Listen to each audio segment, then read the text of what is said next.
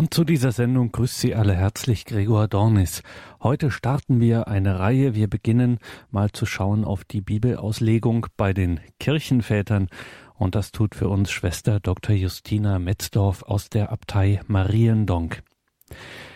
Es war lange Zeit eine große, eine erhabene Tradition der Kirche, wenn sie biblische Texte auslegte, für den Glauben, für die Lehre, für die Liturgie, für das geistliche Leben fruchtbar machte, dann gehörten die Kirchenväter immer zu den ersten Adressen, wo man geschaut hat, wie biblische Texte zu verstehen sind.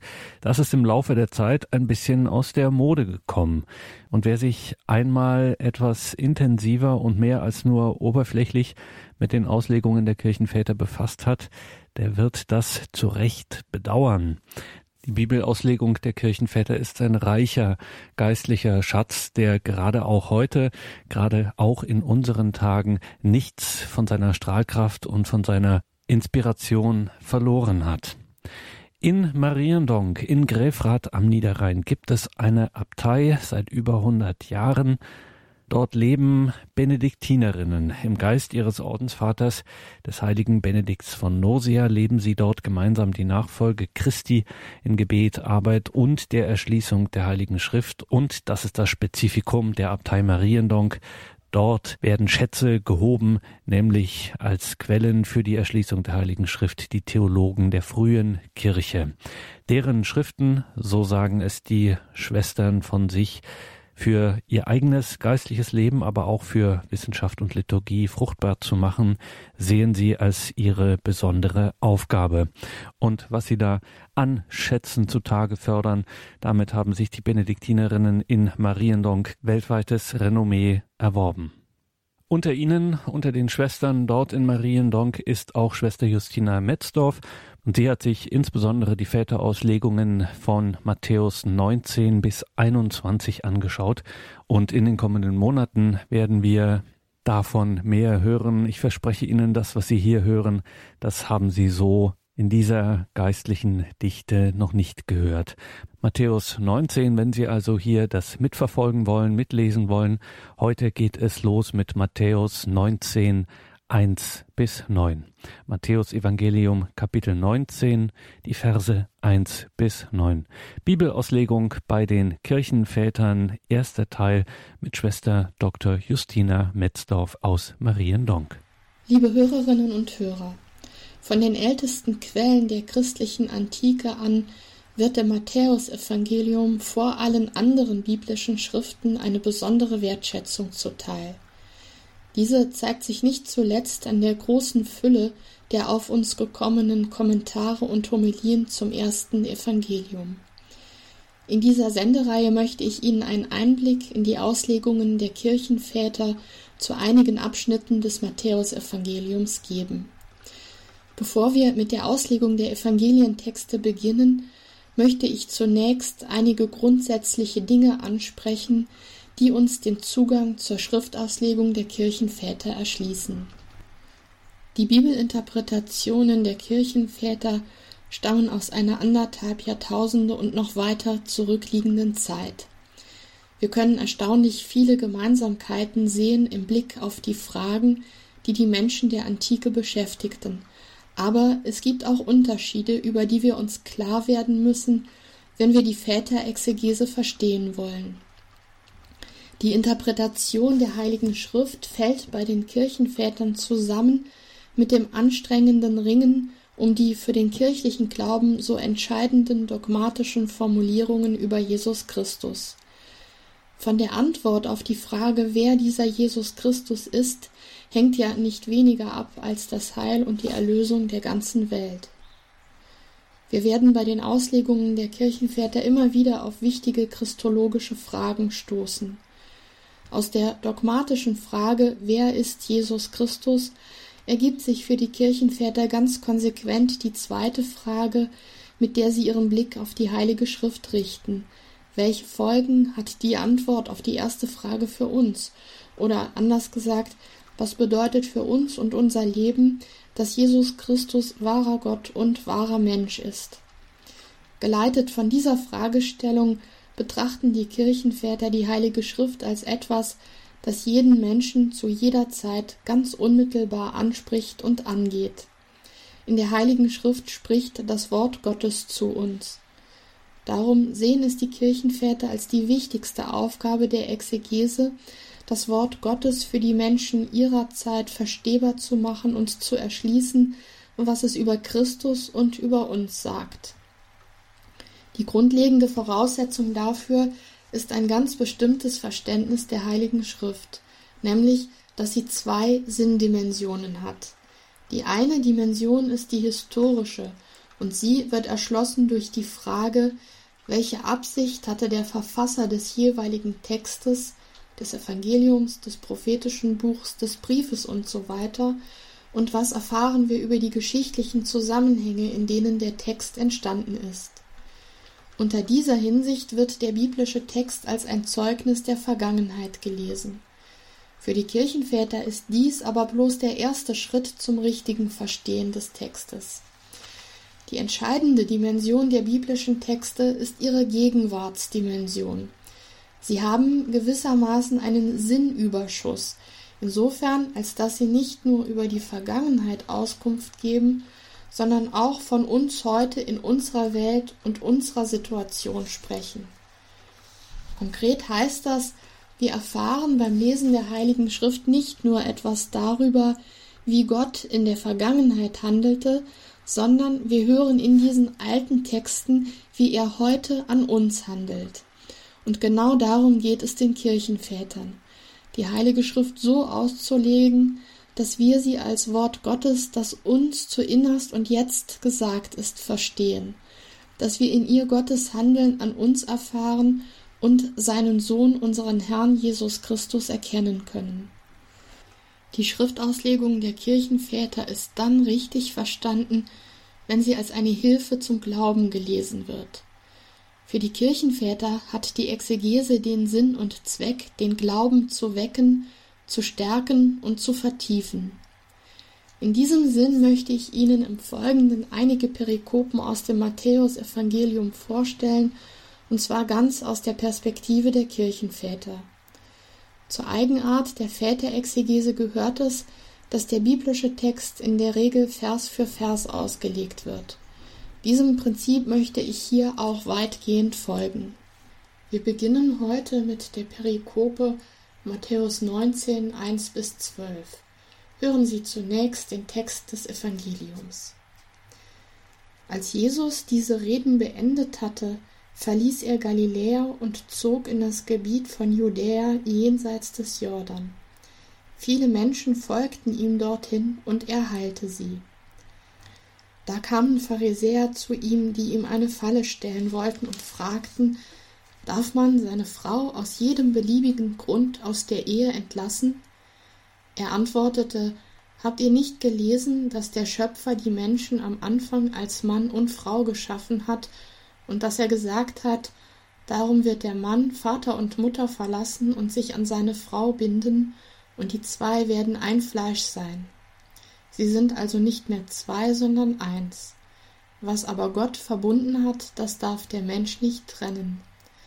Da sagten sie zu ihm, Wozu hat dann Mose vorgeschrieben, dass man der Frau eine Scheidungsurkunde geben muss, wenn man sich trennen will? Er antwortete, Nur weil ihr so hartherzig seid, hat Mose euch erlaubt, eure Frauen aus der Ehe zu entlassen. Am Anfang war das nicht so. Ich sage euch, wer seine Frau entlässt, obwohl kein Fall von Unzucht vorliegt, und eine andere heiratet, der begeht Ehebruch. Da sagten die Jünger zu ihm, wenn das die Stellung des Mannes in der Ehe ist, dann ist es nicht gut zu heiraten. Jesus sagte zu ihnen, nicht alle können dieses Wort erfassen, sondern nur die, denen es gegeben ist. Denn es ist so, manche sind von Geburt an zur Ehe unfähig, manche sind von den Menschen dazu gemacht, und manche haben sich selbst dazu gemacht, um des Himmelreiches willen. Wer das erfassen kann, der erfasse es.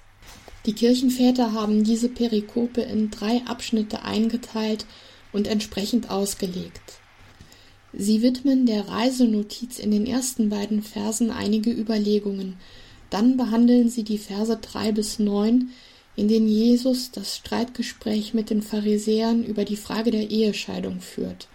Schließlich folgen die Verse 10 bis 12, in denen Jesus sich an seine Jünger wendet und über die Ehelosigkeit um des Himmelreichs willen spricht. Ich möchte heute mit Ihnen die einleitenden Verse, also die kurze Reisenotiz am Beginn der Perikope besprechen und das Streitgespräch mit den Pharisäern, also die Verse 3 bis 9. Die Verse 10 bis 12 werden dann in der nächsten Sendung besprochen. Der einleitende Vers zu dieser Perikope markiert einen wichtigen Einschnitt innerhalb des Matthäusevangeliums. Literarisch hat er die Funktion einer Abgrenzung der beiden großen Handlungsrahmen im öffentlichen Wirken Jesu, seiner Zeit in Galiläa und seines Wegs durch Judäa nach Jerusalem. Die Kirchenväter sehen in diesen Versen mehr als nur eine kleine Reisenotiz mit zeitlichen und geografischen Angaben. Sie suchen nach Bezügen zum ganzen Evangelium und zur Verkündigung Jesu. Die Formel, als Jesus seine Reden beendet hatte, begegnet auch an anderen Stellen innerhalb des Evangeliums, etwa am Ende der Bergpredigt. Während sie dort nur den Abschluss eines kleineren Erzählbogens anzeigt, hat sie an unserer Stelle nach Ansicht einiger Kirchenväter eine weiterreichende Bedeutung. Hier am Beginn der letzten Wegstrecke Jesu, die ihn nach Jerusalem und ans Kreuz führen wird, ist wirklich der Abschluss der Gottesoffenbarung im Wort angezeigt. Jesus betont ja ganz ausdrücklich, dass es bei seiner Sendung um die Erfüllung und Vollendung der Gottesoffenbarung geht. Weder zeitlich noch inhaltlich wird die Wortoffenbarung Gottes nach ihm noch fortgeführt. Die meisten Kirchenväter gehen davon aus, dass Galiläa die Heimat Jesu und der Mittelpunkt seines öffentlichen Wirkens war.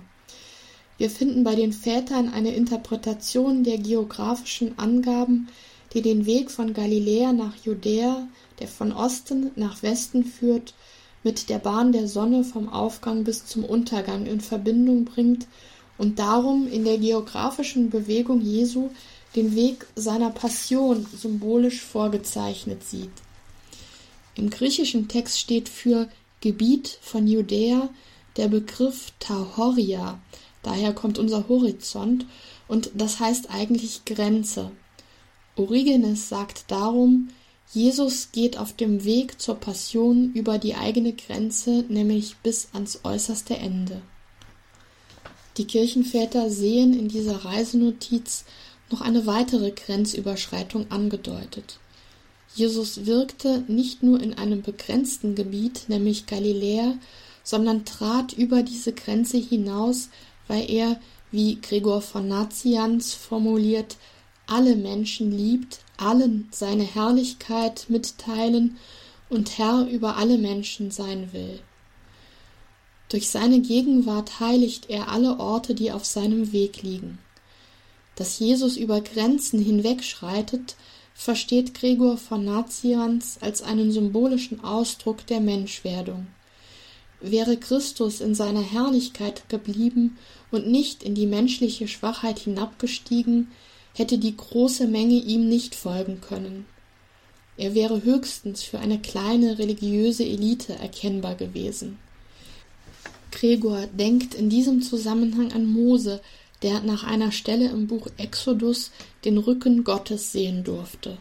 Jesus dagegen zeigt von Gott mehr als nur den Rücken und lässt sich, indem er von Ort zu Ort zieht, vor mehr Menschen als nur vor einer ausgewählten Gruppe sehen.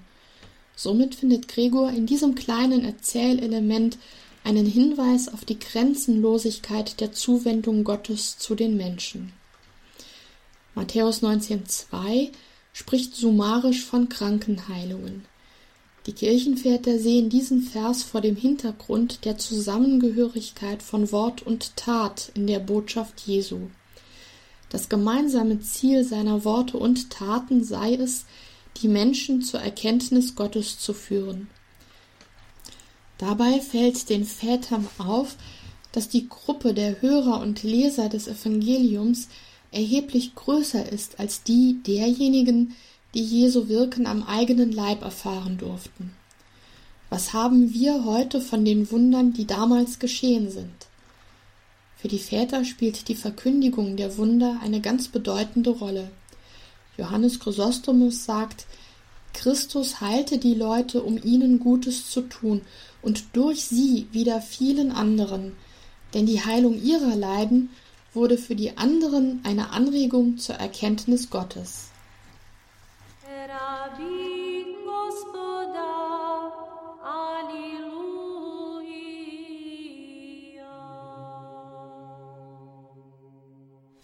Wir kommen jetzt zum Streitgespräch zwischen Jesus und den Pharisäern. Vers 3. Da kamen Pharisäer zu ihm, die ihm eine Falle stellen wollten und fragten, darf man seine Frau aus jedem beliebigen Grund aus der Ehe entlassen? Der Evangelist sagt, die Absicht der Pharisäer bestand darin, Jesus in eine Falle locken zu wollen. Die Kirchenväter fragen zunächst nach der Eigenart der Gegner Jesu. Er setzt sich ja mit unterschiedlichen Gruppen auseinander. Bei den Pharisäern, die in dieser Perikope mit ihm streiten, geht es nach Ansicht der Kirchenväter immer um die Frage nach der Vollkommenheit. Damit steht also auch das Gespräch über Scheidung und Ehe im Horizont eben dieser Frage. Die Szene in Matthäus 19,3 ist nun nicht die einzige, in der es die Pharisäer darauf anlegen, Jesus zu versuchen bzw. ihm eine Falle zu stellen. In den zahlreichen weiteren Episoden, in denen die Pharisäer mit derselben Intention an Jesus herantreten, können sie ihr Ziel nie erreichen, während es Jesus dagegen stets gelingt, ihre Frage gegen sie selbst zu wenden. Das Gespräch über die Ehescheidung bildet darin keine Ausnahme, sondern enthält die geradezu typischen Elemente des Ablaufs einer Konfrontation zwischen Jesus und den Pharisäern. Johannes Chrysostomos beobachtet, dass Jesus in den Streitgesprächen stets als der nachsichtige und geduldige Lehrer erscheint, während die Pharisäer den Typus eines Menschen verkörpern, der an einer Lösung des Problems überhaupt kein Interesse hat, sondern seine Frage nur zum Vorwand nimmt, um den Lehrer aus der Fassung zu bringen und bloßzustellen. Obgleich Jesus bereits früher, das heißt in der Bergpredigt, öffentlich zum Problem der Ehescheidung Stellung bezogen, seine Ansichten über die Ehe geäußert hat und seine Position also hinreichend bekannt ist, scheuen die Pharisäer nicht davor zurück, das Thema hier jetzt noch einmal ganz von vorn aufzurollen. Schon daran lässt sich erkennen, dass es ihnen nicht um eine klärende Antwort geht, denn diese hatte Jesus ja bereits gegeben.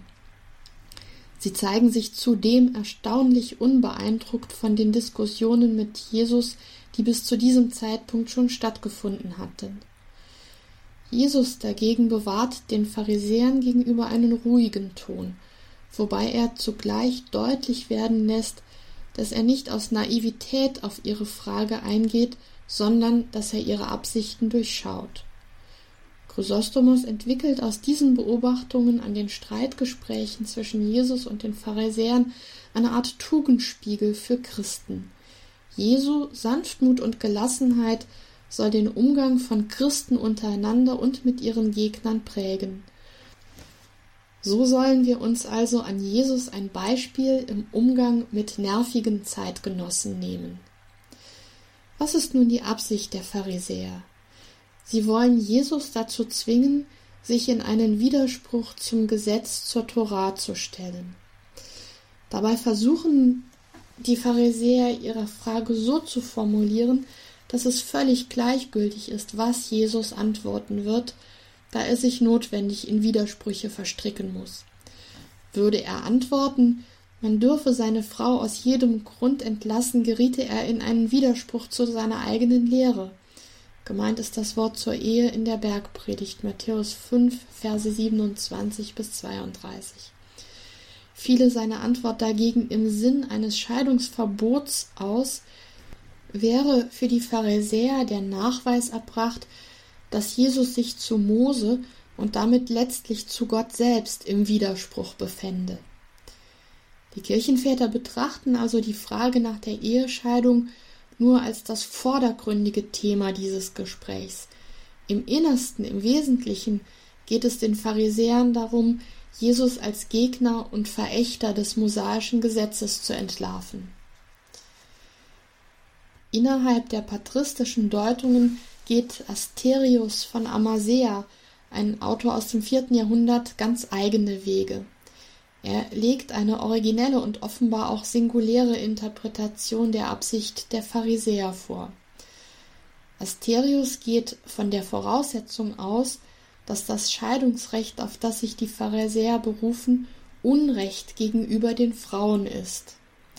Gerade aber die Frauen, so Asterius, stellen im Evangelium immer wieder ihre große Treue zu Jesus unter Beweis, indem sie während seiner Passion in seiner Nähe ausgehalten, ihn auf seinem Leidensweg begleitet und um ihn geweint haben.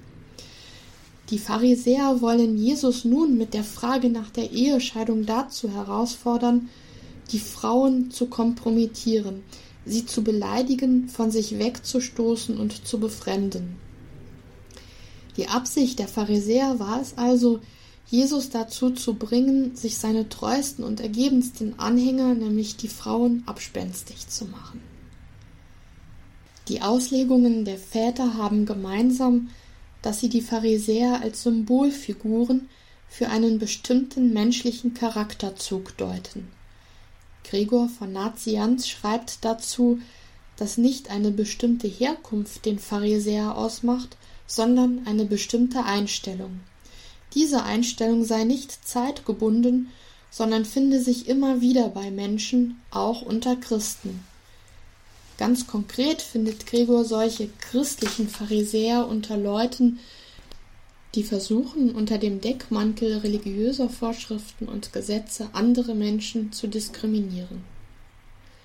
Jesus nimmt die Herausforderung der Pharisäer an, indem er zunächst mit einer Gegenfrage kontert und dann Antwort gibt. Im Text des Evangeliums heißt es, Jesus antwortete, Habt ihr nicht gelesen, dass der Schöpfer die Menschen am Anfang als Mann und Frau geschaffen hat? Hier muss ich zunächst sagen, dass die Einheitsübersetzung nicht sehr genau übersetzt. Jesus zitiert hier ja aus der Schöpfungserzählung des Buches Genesis, und dort ist nicht die Rede von Mann und Frau, sondern von männlich und weiblich. Im griechischen Text des Evangeliums steht es auch so, und für die Auslegung der Kirchenväter ist dieser Unterschied ganz wichtig. Origenes zum Beispiel betont, dass die Gott-Ebenbildlichkeit des Menschen in seiner Erschaffung als männlich und weiblich liegt, nicht aber als Mann und Frau. Mit dieser Unterscheidung möchte Origenes ausdrücken, dass weder der Mann als solcher Gottes Ebenbild ist, noch die Frau, sondern dass die Gott-Ebenbildlichkeit des Menschen auf die Polarität und das Miteinander der beiden Geschlechter zu beziehen sei. Dahinter steht der theologische Gedanke, dass Gottes Wesen die geschlechtsspezifische Existenzweise des konkreten Menschen übersteigt und dass der Mensch durch die Beziehung von Mann und Frau seine geschöpfliche Wirklichkeit als Abbild Gottes verwirklicht. Vor allem bei den ostkirchlichen Theologen, insbesondere bei Gregor von Nazianz und bei Asterius von Amasea, spielt Jesu Rückgriff auf Genesis 1,27 eine wichtige Rolle für die Bestimmung des Verhältnisses von Mann und Frau zueinander und zu Gott. In der Schöpfung ist eine grundsätzliche Gemeinsamkeit und Gleichrangigkeit von Mann und Frau begründet. Beide sind, wie Asterius formuliert, aus demselben Stoff der Erde geschaffen, aus derselben Materie. Sie sind aus einer Wurzel hervorgegangen. In ihrer gemeinsamen Herkunft gründet also ihre gleiche Würde und darauf baut auch die Notwendigkeit der gleichen rechtlichen Stellung beider Geschlechter auf, die Gregor von Nazianz und Asterius von Amasea einfordern. Beide Theologen sehen in Matthäus 19,4 die schöpfungstheologische Begründung eines christlichen Menschenbildes. An diesem Menschenbild nehmen sie Maß, wenn sie in ihren Auslegungen die tatsächliche Stellung der Frau in der antiken Gesellschaft und in der Ehe ganz massiv kritisieren. Das gesellschaftlich etablierte Verständnis von Ehe und Familie verschafft ihrer Meinung nach der in der Schöpfung begründeten und von Jesus bekräftigten gleichen Würde von Mann und Frau nicht die gebührende Geltung. Wir kommen später noch darauf zu sprechen, welche starken gesellschaftskritischen und politischen Impulse von der Bibelauslegung der Kirchenväter ausgehen. Kommen wir zu Vers 5. Darum wird der Mann Vater und Mutter verlassen und sich an seine Frau binden, und die zwei werden ein Fleisch sein. Sie sind also nicht mehr zwei, sondern eins. Gott, der Schöpfer, hat die beiden ersten Menschen als Mann und Frau verbunden. Nach Asterius wurde darum alles, was an Adam und Eva geschehen ist, gewissermaßen zur Natur aller Nachkommen. In der Linie dieser Argumentation gilt die monogame Beziehung von Mann und Frau von der Schöpfungsordnung her als die natürliche Gemeinschaftsform. Diesen Gedanken veranschaulicht ein Kommentar aus dem fünften Jahrhundert folgendermaßen. Dort heißt es, die Schöpfung sieht vor, dass genau ein Mann sich mit einer einzigen Frau verbindet und nicht ein Mann mit vielen Frauen. Gott nahm von Adam nicht mehrere Rippen, sondern eine einzige. Wie könnte der Mann da zu einer zweiten oder dritten Frau sagen, du bist Bein von meinem Bein? Grundsätzlich wird in den patristischen Auslegungen von Matthäus 19,5 die Ehe als Element der paradiesischen Ordnung hervorgehoben. Dabei lassen sich bestimmte zeit- und kontextbedingte Akzentuierungen unterscheiden. Bei den Theologen der ersten drei Jahrhunderte findet sich eine deutlich apologetisch motivierte Verteidigung der Ehe gegen jene heretische Strömungen, die die Ehe ablehnen und sogar verteufeln. Sehr profiliert tritt dieses Anliegen im zweiten Jahrhundert bei Clemens von Alexandrien zutage. Er setzt sich zum Beispiel mit einer heretischen Position auseinander, die die Tatsache, dass Jesus selbst nicht geheiratet hat, als Argument benutzt, um die Ehe als vom Teufel eingesetzt herabzuwürdigen. Clemens argumentiert dagegen, dass Jesus sich von allen anderen Menschen doch insofern unterscheidet, dass zu ihm immer auch seine göttliche Natur gehört und dass alles Sprechen über Jesus immer eine christologische Dimension hat. Darum dürfe man den Blick auf ihn nicht auf seine menschliche Natur allein reduzieren. Aufgrund seiner göttlichen Natur unterscheidet er sich wesentlich von allen anderen Menschen. Wird dies ignoriert, gerät jede theologische Anthropologie auf heretische Abwege. In Matthäus 24 spricht Jesus selbst vom Heiraten als von einem Grunddatum des menschlichen Daseins. Geheiratet werde, heißt es dort, bis zum Zeitpunkt der Wiederkunft des Menschensohnes. Jesu Stellungnahme zur Ehe in Matthäus 19, 4 bis 6 sieht Clemens als Bestätigung der Ehe als Einrichtung der Schöpfungsordnung.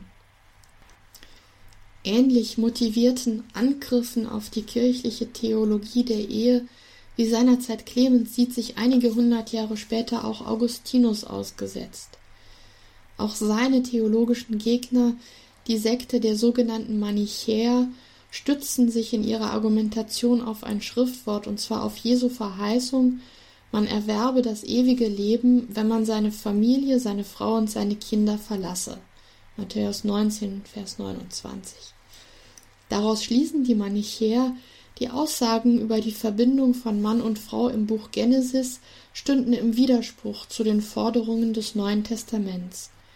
Augustinus betont dagegen die ganz besondere Zuwendung Jesus zur Ehe, die er durch seine Teilnahme an der Hochzeit von Kana zeigte und durch seine Gegenwart bei dieser Hochzeit schon auf das Sakrament der Ehe verweist.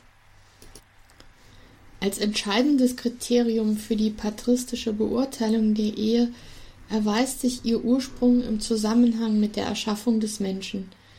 Deshalb fordert Chrysostomos auf, zwischen dem gottgewirkten Ursprung der Ehe und dem, was die Menschen durch ihr von der Sünde belastetes Verhalten daraus gemacht haben und machen, sorgfältig zu unterscheiden. Bei Asterius von Amasea können wir lesen, dass die biblische Aussage über Mann und Frau, sie werden ein Fleisch sein, eine ganzheitliche Dimension hat. Asterius schreibt, in der Ehe sind Leib und Geist vereint. Deshalb bedeutet die Einheit von Mann und Frau in einem Fleisch eine Lebensgemeinschaft, in der zwischen Mann und Frau Einvernehmen und Gleichklang und Harmonie herrschen und in der beide Partner dieselben Sorgen, dieselbe Freude haben, in der Mann und Frau Wohlstand und bittere Armut miteinander teilen und für die als Maxime gilt, einer trage des anderen Last. Soweit Asterius. Asterius suchte also die eheliche Einheit der Partner ganz eindeutig von ihrer geistig-geistlichen Gemeinschaft her zu begründen und zu verstehen. Weil Mann und Frau durch ihre gegenseitige Liebe zu einem Geist geworden sind, könne man von ihnen sagen, dass sie dadurch auch ein Fleisch sind. Der Vers Matthäus 19,5 wird im Epheserbrief aufgenommen und hier in einen christologischen und ekklesiologischen Zusammenhang gebracht.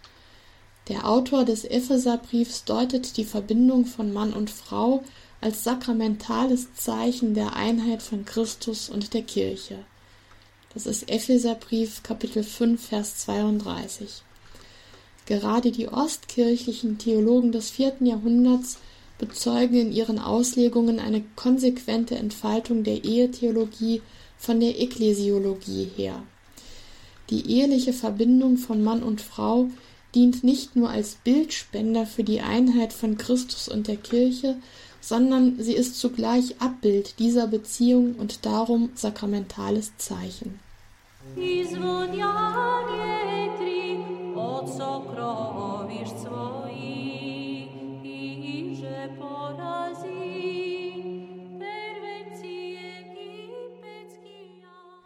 Der Vers Matthäus 19,6 lautet: Was aber Gott verbunden hat, das soll der Mensch nicht trennen.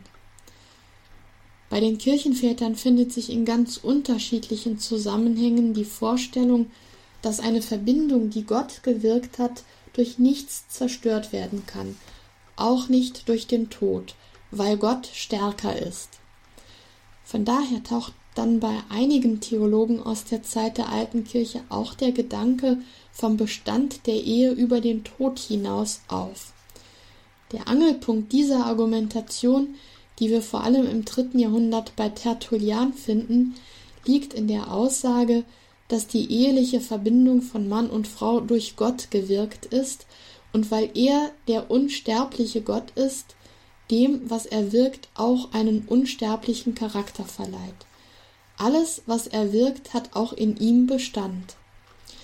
Zum Auferstehungsleben, so Tertullian, gehören nämlich alle zwischenmenschlichen Beziehungen, die im Lauf des irdischen Lebens gewachsen sind. Die eheliche Verbindung zweier Menschen bleibt davon nicht ausgeschlossen. Noch im vierten Jahrhundert finden wir bei Ambrosius von Mailand die Aufforderung an Witwen, sie mögen ihren verstorbenen Ehemännern über den Tod hinaus die Treue bewahren. Die starke Betonung, dass die Ehe unzerstörbar sei, weil Gott die Ehegatten miteinander verbunden hat, hängte nicht zuletzt damit zusammen, dass die Ehe als sakramentales Zeichen für die Einheit von Christus und der Kirche eine so wichtige Rolle spielt. Aus diesem Grund bringt Origenes das Wort Jesu in einen Zusammenhang mit dem Wort, das der Apostel Paulus im Römerbrief schreibt. Was kann uns trennen von der Liebe Christi? Origenes antwortet mit Bezug auf die Matthäusstelle nichts. Im Wortlaut es könnte aber auch zu den Mächten und Gewalten, die mächtiger sind als die Pharisäer, gesagt werden, was Gott verbunden hat, soll nichts trennen, weder eine Herrschaft noch eine Macht. Stärker als alles, was man beim Namen nennen kann, ist nämlich Gott, der sie verbunden hat. Und doch gibt es etwas, das nach Ansicht der Kirchenväter immer wieder versucht, den Menschen von der Liebe Christi zu trennen, nämlich die Sünde. Wenn ein Mensch sündigt, dann trennt er das, was Gott verbunden hat. Durch die Sünde trennt er den Heiligen Geist von sich, durch den er in der Taufe mit Christus verbunden wurde. In Matthäus 19, Vers 7 heißt es dann, da sagten die Pharisäer zu Jesus, wozu hat dann Mose vorgeschrieben, dass man der Frau eine Scheidungsurkunde geben muss, wenn man sich trennen will? Manche Kirchenväter werfen einen Blick auf die Art und Weise der Auseinandersetzung, die hier zwischen Jesus und den Pharisäern stattfindet. Die Pharisäer beziehen sich mit ihrem Argument auf Mose, also auf die Autorität schlechthin. Die Kirchenväter sehen darin ein unfaires Mittel. Ein Streitgespräch, so sagen sie, müsse auf Vernunftgründen aufbauen, die man austauscht, sobald aber jemand mit Autoritäten argumentiere, sei dem Gespräch das Wasser abgegraben. Indem die Pharisäer das Gewicht der Autorität des Mose in die Waagschale werfen, hoffen sie, Jesus damit zum Schweigen zu bringen, denn gegen eine Autorität kann man nicht argumentieren. In dieser Auslegung lässt sich sehr schön beobachten, wie die Kirchenväter den biblischen Text aktualisieren. Sie betrachten das Streitgespräch im Blick darauf, was es über die Diskussionskultur aussagt. Auf was für eine Vorschrift des Mose beziehen sich die Pharisäer hier? Origenes verweist auf die Textstelle im Buch Deuteronomium Kapitel 24 Verse 1 bis 4, in der die Scheidungsgründe aufgeführt sind. In der Tat lesen wir dort, dass der Mann seiner Frau eine Scheidungsurkunde ausstellen kann, wenn sie ihm nicht mehr gefällt oder wenn er sie nicht mehr liebt. Für Origenes steht damit das Problem im Raum, dass Jesu radikales Scheidungsverbot offensichtlich doch in einem Widerspruch zu dieser Regelung im Buch Deuteronomium steht und die Pharisäer vielleicht recht haben mit ihrem Vorwurf, dass Jesus sich gegen das Gesetz stellt. Wie löst Origenes das Problem?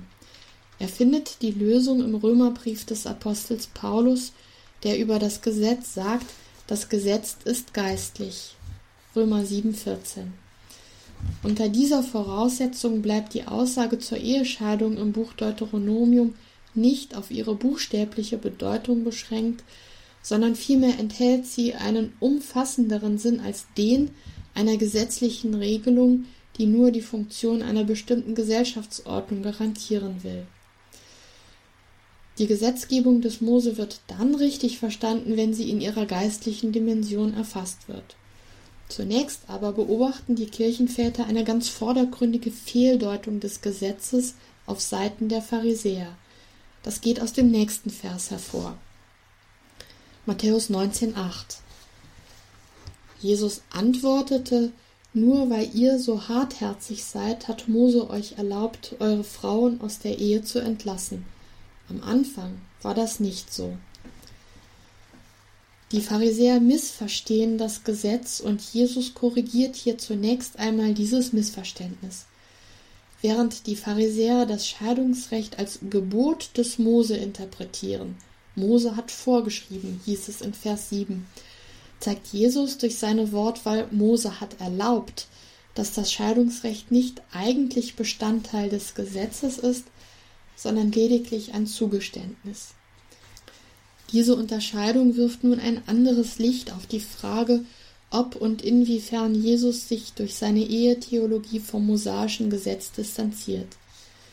Nach Ansicht der Kirchenväter steht in dieser Diskussion zwischen Jesus und den Pharisäern überhaupt nicht die Gültigkeit des Gesetzes auf dem Spiel, sondern es geht vielmehr um seine richtige Interpretation und sein angemessenes Verständnis.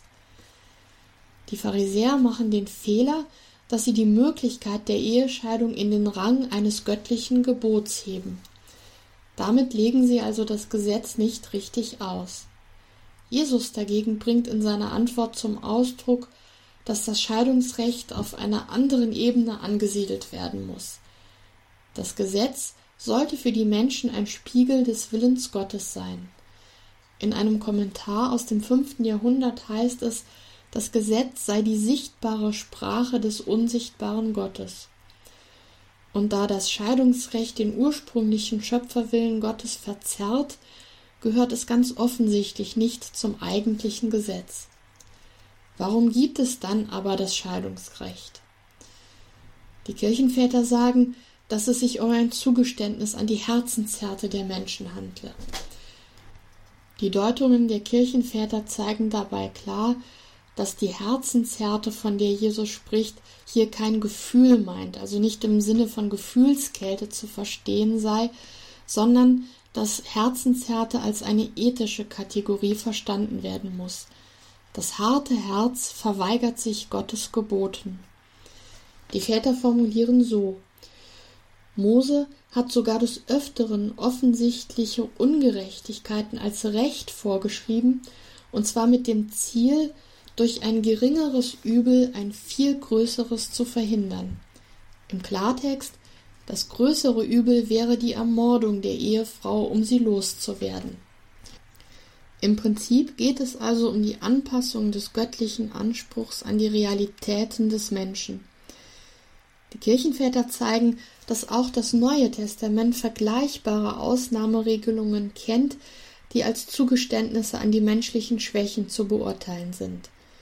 Dazu gehört etwa, dass Paulus für Witwen die Möglichkeit einräumt, aus bestimmten, vor allem sozialen Gründen noch einmal eine Ehe einzugehen, obgleich er das Verbleiben im Witwenstand aus theologischen Gründen bevorzugt.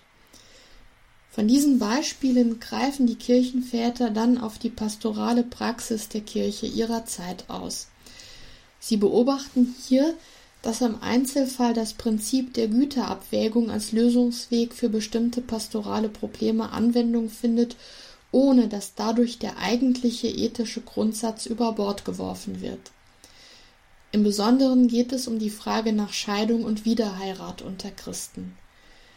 An dieser Stelle möchte ich etwas näher auf die sehr konkreten aktuellen Bezüge eingehen, die die Kirchenväter zwischen unserer Schriftstelle und der konkreten Situation ihrer Zeit herstellen.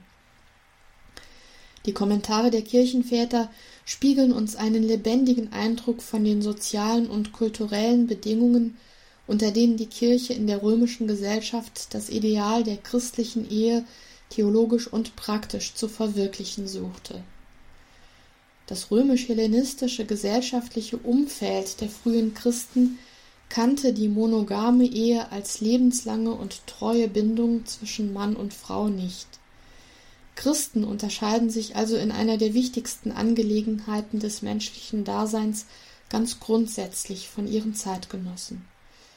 Dabei übte das soziale Umfeld offenbar einen starken Anpassungsdruck auf die Christen aus.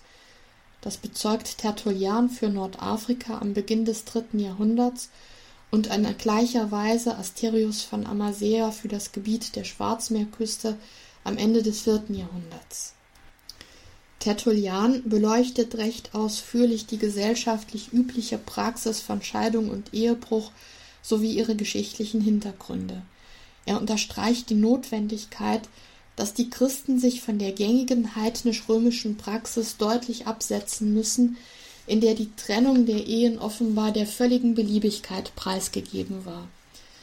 Tertullian versucht, den Anspruch auf eheliche Treue mit der Autorität der Heiligen Schrift zu begründen, indem er auf die Pastoralbriefe verweist, in denen es zumindest für die kirchlichen Amtsträger die klare Vorschrift zur Monogamie gibt. Das ist 1. Timotheusbrief Kapitel 3. Diese Vorschrift hat nach Tertullian auch für die Laien volle Gültigkeit und muss verbindlich beachtet werden, da die Priester und Bischöfe ja aus dem Volk gewählt werden und darum im Volk die entsprechenden Voraussetzungen gegeben sein müssen. Благословение си Господи, научи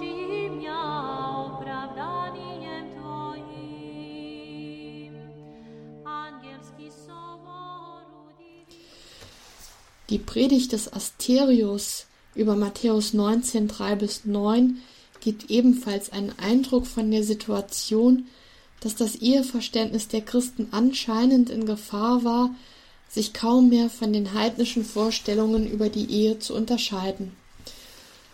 Asterius wirft den Männern vor, sie wechselten ihre Frauen so schnell wie ihre Kleider.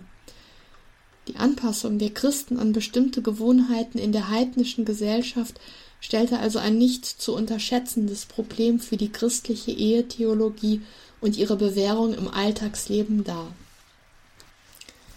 Einige Quellen aus dem vierten und fünften Jahrhundert bezeugen, dass die soziale Notlage, in die eine verlassene Ehefrau geriet, diese regelrecht zu einer Wiederheirat zwang. Die Schutz- und Rechtlosigkeit der Frau in der antiken Gesellschaft erwies sich somit ebenfalls als eine ungünstige Voraussetzung für die praktische Verwirklichung der Untrennbarkeit der Ehe. Grundsätzlich behielt das Eheband seine Gültigkeit, auch wenn Mann und Frau voneinander getrennt lebten. Zum Ehebruch wurde die Trennung erst, wenn ein neuer Partner ins Spiel kam. Das bezeugen fast alle Väterkommentare zu unserer Schriftstelle. Wurde eine Frau von ihrem Mann verstoßen, zwangen die soziale Notlage, in die sie zu geraten drohte, sowie ihre rechtliche Schutzlosigkeit sie dazu, sich einen neuen Mann zu suchen und so ihre erste Ehe faktisch aufzulösen. Ambrosius von Mailand macht in einem solchen Fall den Ehemann für den Ehebruch seiner Frau verantwortlich, da er sie, indem er sie verlassen hat, in diese Zwangslage brachte. Leo der Große setzt sich mit dem Problem auseinander, dass eine Frau aus sozialen Gründen wieder heiratete, wenn ihr Mann im Krieg verschollen oder in Gefangenschaft geraten war. Hieronymus bezieht Stellung zum Fall einer Frau namens Fabiola, die ihren ehebrecherischen Mann verlassen und einen anderen geheiratet hat. Hieronymus beurteilt diese zweite Heirat eindeutig als Sünde. Er weiß aber auch, dass für diese Entscheidung mit Sicherheit existenzielle Sorgen eine wichtige Rolle gespielt haben. Bei Origenes taucht die Frage auf, weshalb nur der Ehebruch ein von Jesus zugestandener Scheidungsgrund sei, andere schwere moralische Verfehlungen des Partners aber offenbar ausgehalten werden müssen. Was ist, fragt Origenes, wenn die Frau eine Diebin oder eine Mörderin ist? Nach menschlichem Ermessen, so Origenes, erscheinen diese Sünden noch schwerwiegender als der eheliche Treuebruch. Wie löst Origenes dieses Problem? Er verweist darauf, dass Jesus den Ehebruch als den einzigen rechtmäßigen Scheidungsgrund nennt. Darum beurteilt Origenes das Verstoßen der Frau aus einem anderen Grund als aus dem des Ehebruchs als Unrecht, mag sie auch noch so schwere Schuld auf sich geladen haben. Jesu Autorität steht hier über dem menschlichen Empfinden und Ermessen. Die Frage nach der Verantwortung und Schuld für das Zerbrechen einer Ehe wird von einigen Kirchenvätern sehr differenziert behandelt. Ihnen geht es darum zu zeigen, dass nicht nur der Frau allein die Schuld für das Zerbrechen einer Ehe angerechnet werden darf.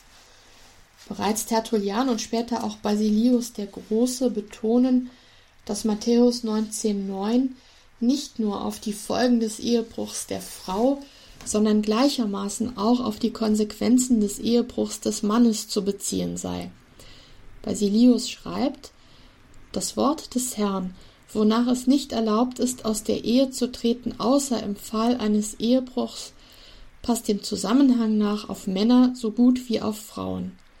Aber der gesellschaftlichen Gewohnheit entspricht das nicht. Sie fordert, dass der ehebrecherische und unzüchtige Mann von der Frau behalten werden muss. Den Zustand, den Basilius hier beobachtet, nimmt Gregor von Nyssa zum Anlass, in seinem Kommentar eine massive Kritik an den bestehenden gesellschaftlichen Vorstellungen über die Rechte und das Rollenverhalten von Mann und Frau in der Ehe zu formulieren. Gregor fordert in der christlichen Ehegesetzgebung ausdrücklich die gleichen Rechte für Mann und Frau, und zwar mit der Begründung, dass die Existenz beider unter denselben Voraussetzungen steht, sowohl in ihrer Geschöpflichkeit als auch hinsichtlich ihrer Sünde und ihrer Erlösung. Sein Argument lautet Ein Schöpfer hat Mann und Frau erschaffen. Wie kannst du, ganz gleich dem Leib nach, ungleiche Gesetze erlassen? Die Frau hat gesündigt, genauso aber auch Adam. Die Schlange hat beide betrogen. Der eine erwies sich nicht als stärker und die andere nicht als schwächer. Hältst du dich etwa für besser? Christus hat beide durch sein Leiden erlöst. Ist er Fleisch geworden für den Mann? Er wurde es auch für die Frau. Ist er etwa nur für den Mann gestorben? Die Frau wurde ebenso durch seinen Tod gerettet. Ja, er wird Same Davids genannt, und deshalb meinst du wohl, der Mann werde dadurch besonders geehrt. Er wurde aber von einer Jungfrau geboren, und das ist ein Punkt für die Frauen. Beide, sagt er, sollen ein Fleisch sein, und also lass das eine Fleisch auch die gleiche Würde haben. Soweit Gregor von Nyssa. Von dieser theologischen Grundlage her verurteilt Gregor das geltende Eherecht als ungerecht, insofern als der Ehebruch auf Seiten des Mannes offenbar gesellschaftlich geduldet, die Frau für dieselbe Tat aber bestraft wird. Asterius von Amasea verurteilt aufs schärfste den gesellschaftlich akzeptierten Ehebruch der Männer. Er betont, dass die Heilige Schrift den Ehebruch von Frau und Mann gleichermaßen verurteilt.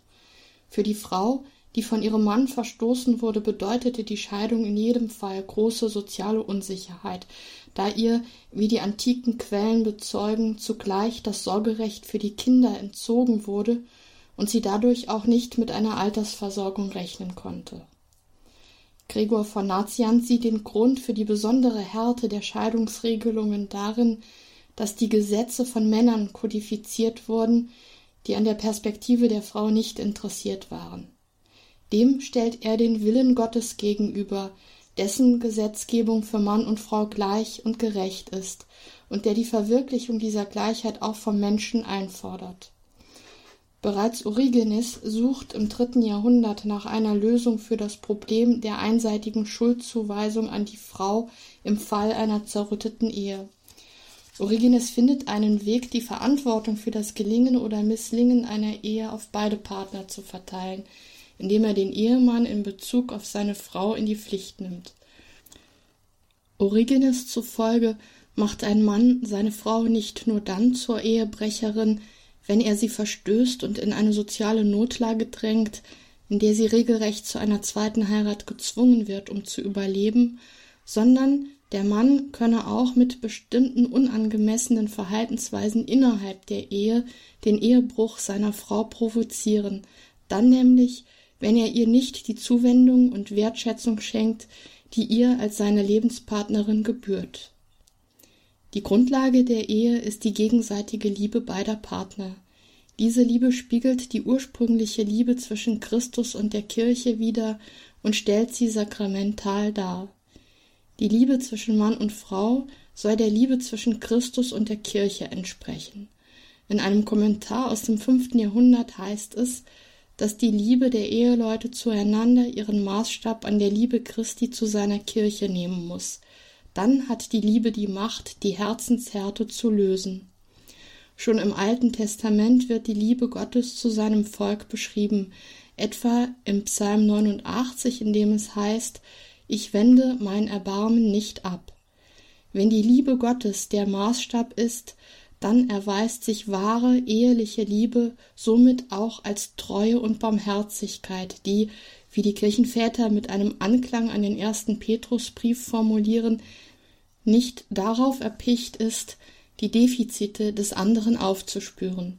Vielmehr sollen sich Gottes Geduld und seine Langmut im Miteinander der Eheleute widerspiegeln. Asterius betont sehr stark, dass es zu den Grundbedingungen des Menschen gehört, dass er nicht perfekt sein kann. Wer von seiner Frau oder von seinem Mann erwartet, dass sie oder er vollkommen und ganz frei von jeder Sünde sei, der gehe eine Ehe unter völlig unrealistischen Voraussetzungen ein. Asterius schreibt in einer Predigt über unsere Perikope Du Mann, der du dich unbedingt von deiner Frau scheiden lassen willst, sag, Wusstest du bei deiner Hochzeit nicht, dass du einen Menschen heiratest? Und weißt du nicht, dass ein Mensch anfällig ist für die Sünde? Und du selbst sündigst du nie? Gott allein ist vollkommen.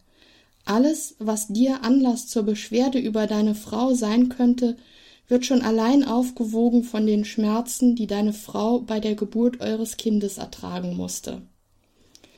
Es geht Asterius insbesondere um ein partnerschaftliches Verständnis der Ehe, in der Gerechtigkeit und Fairness den Umgang der Eheleute miteinander prägen sollen. Die gegenseitige Treue der Eheleute spiegelt nicht nur die Treue Christi zur Kirche wider, sondern sie gilt auch als Prüfstein für die Treue des Menschen zu Gott. In einem Vätertext heißt es dazu, wer hinsichtlich seines Leibes zügellos lebt, der kann in seinem Geist nicht lauter und keusch sein. Und wer seiner Frau körperlich oder geistig untreu ist, der kann Gott nicht treu sein. Mit diesem Satz ist eine gute Überleitung zum dritten Teil der Perikope gegeben, der mit Jesu Wort über die Ehelosigkeit um des Himmelreichs willen schließt. Um diesen Vers und wie ihn die Kirchenväter verstanden und interpretiert haben, wird es in der nächsten Sendung gehen.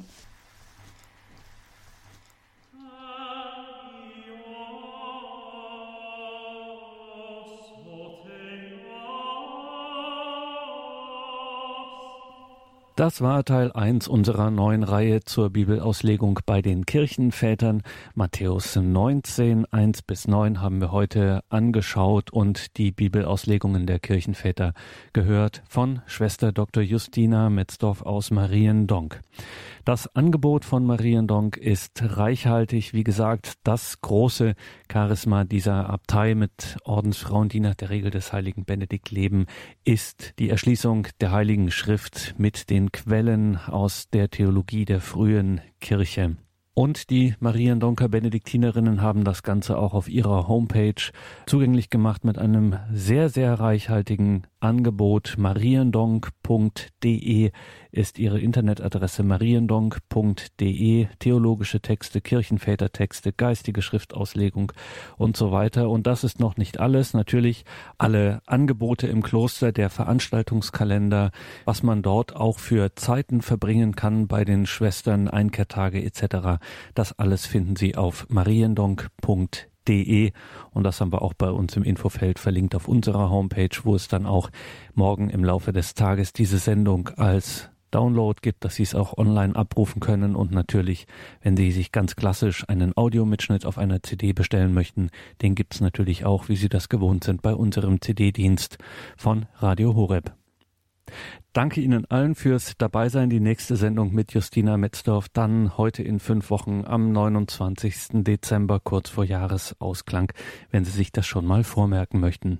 Hier stimmen wir nun ein in das liturgische Nachtgebet der Kirche. Wir beten jetzt gemeinsam die komplett. Bleiben Sie dran und beten Sie mit. Alles Gute und gottesreichen Segen wünscht Ihnen Ihr Gregor Dornis.